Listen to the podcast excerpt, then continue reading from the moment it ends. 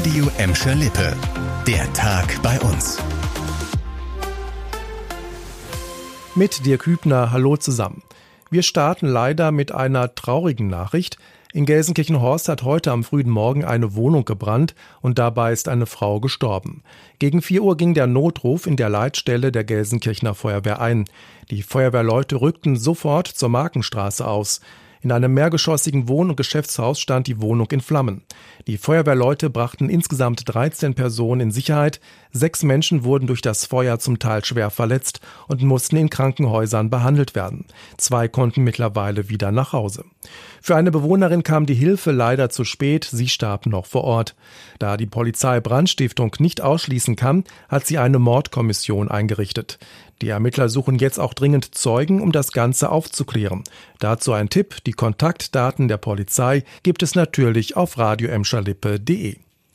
Und auch beim nächsten Thema geht es um einen Brand in Gelsenkirchen, zum Glück ohne Todesopfer. Wir hatten gestern ja darüber berichtet, in Gelsenkirchen-Rotthausen gab es ein Feuer in einer Autowerkstatt in der Schwarzmühlenstraße. Heute hat die Gelsenkirchener Polizei verraten, wie weit ihre Ermittlungen sind. Sie hat einen Tatverdächtigen im Visier. Es ist ein 44-jähriger Mann ohne festen Wohnsitz in Deutschland. Er soll in der Lagerhalle der Werkstatt gearbeitet und dabei den Brand ausgelöst haben. Die Polizei ermittelt deshalb, wie in solchen Fällen üblich, wegen fahrlässiger Brandstiftung. Die Halle sowie ein Auto wurden bei dem Brand durch den starken Rauch und Ruß beschädigt. Menschen wurden durch das Feuer zum Glück nicht verletzt.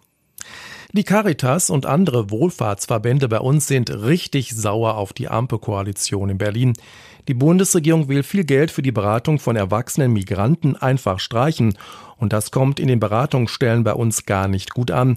Deshalb gab es heute in Bottrop und Gelsenkirchen Protestveranstaltungen.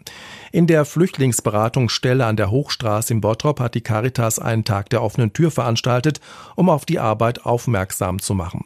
In Gelsenkirchen haben sich Caritas, Arbeiterwohlfahrt und Rotes Kreuz in der Beratungsstelle an der Paulstraße in Bismarck mit Bundestagsabgeordneten über die aktuelle Situation ausgetauscht. Außerdem standen Gespräche mit Zugewanderten an. Ob der Protest Wirkung hat, wird sich in den Haushaltsberatungen im Bundestag zeigen. Dort stehen die Kürzungen demnächst auf der Tagesordnung.